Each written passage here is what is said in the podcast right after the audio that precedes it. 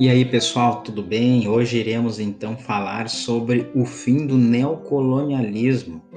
Mas para isso temos que entender que antes da Segunda Guerra Mundial, o mundo viveria o neocolonialismo europeu, onde a Europa tinha um enorme poder sobre as suas colônias, tanto na Ásia como na África.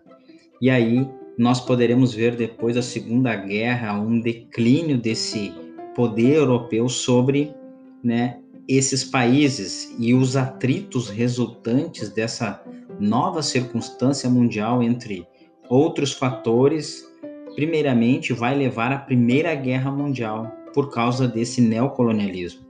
E esse conflito arrastou as principais potências colonizadoras para uma situação de grande desgaste político e econômico. E aí vai surgir a crise de 1929. Essa crise ela vai abalar novamente a economia mundial de modo especial, vai afetar as estruturas europeias. Dez anos depois, as principais potências europeias agora que lideraram o primeiro conflito também participarão do maior conflito de todos os tempos. E agora nós teremos a Segunda Guerra Mundial.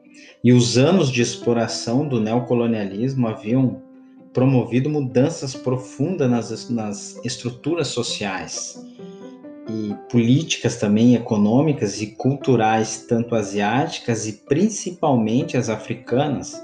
E aí nós iremos perceber os movimentos anti-imperialistas se multiplicaram nas áreas coloniais e a tendência separatista ela vai se tornar cada vez mais latente.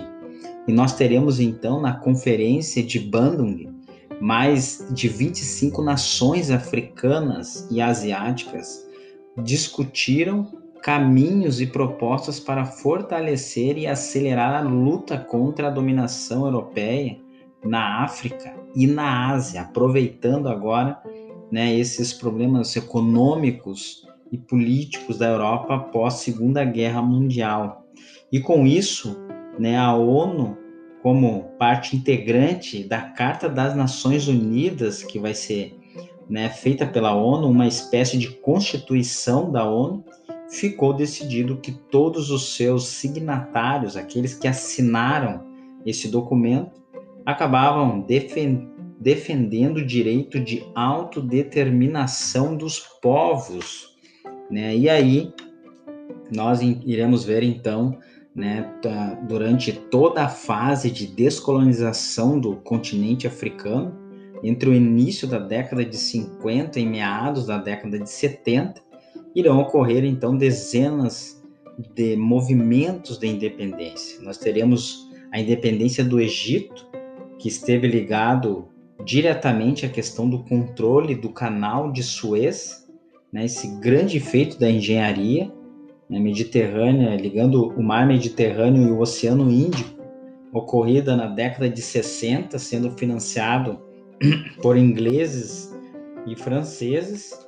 Né, e aí, então, nós veremos em 1956, quando um presidente egípcio, então, né, o Gamal, ele com o objetivo de reunir recursos para a construção de uma importante represa no Egito, promoveu agora a nacionalização do canal. E aí, a partir desse momento, então, né, uh, os resquícios da, presenta, da, da presença exploratória dos europeus foram extintos nessa região.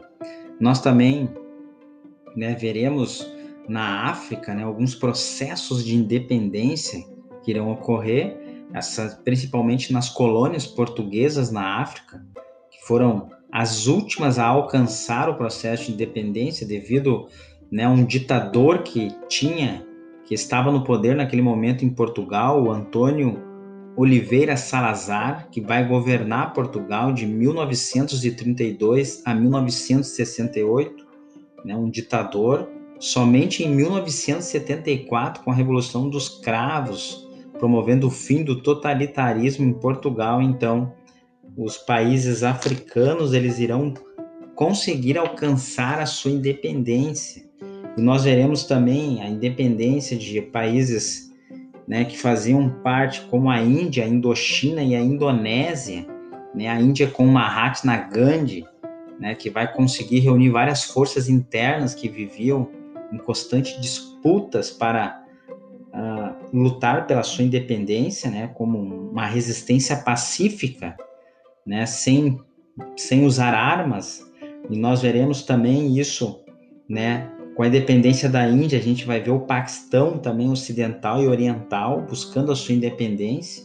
E com isso, buscando a sua independência, Bangladesh também vai ter né, a sua independência. Nós teremos ali dentro de, desse domínio a África do Sul, no continente africano, aonde teremos o domínio do Império Britânico na África do Sul, teremos o chamado apartheid, né, que era a segregação dos, dos negros, e agora a chegada em 1994, o líder negro Nelson Mandela, né, um dos maiores ícones da luta contra o apartheid na África do Sul, vai ser eleito presidente e assim vai terminar então esse processo né, de poder inglês naquela região.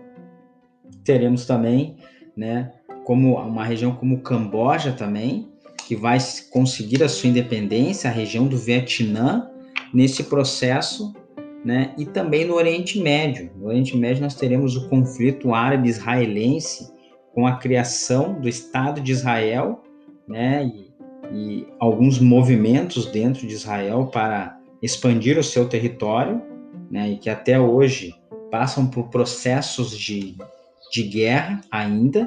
E nós teremos também no Irã né, a revolução iraniana, né, que vai derrubar o presidente, então teremos a ocupação da, da posição de uma liderança né, xiita, um ayatolá islâmico, chamado né, uh, Khomeini, que vai assumir o poder no Irã na Revolução Iraniana. Então nós iremos ver esses, todos esses processos né, após a Segunda Guerra Mundial, terminando né, com essas colônias europeias e agora surgindo a independência de cada país. Eu sou grato por que vocês estiveram me escutando, agradeço a cada um e fiquem com Deus.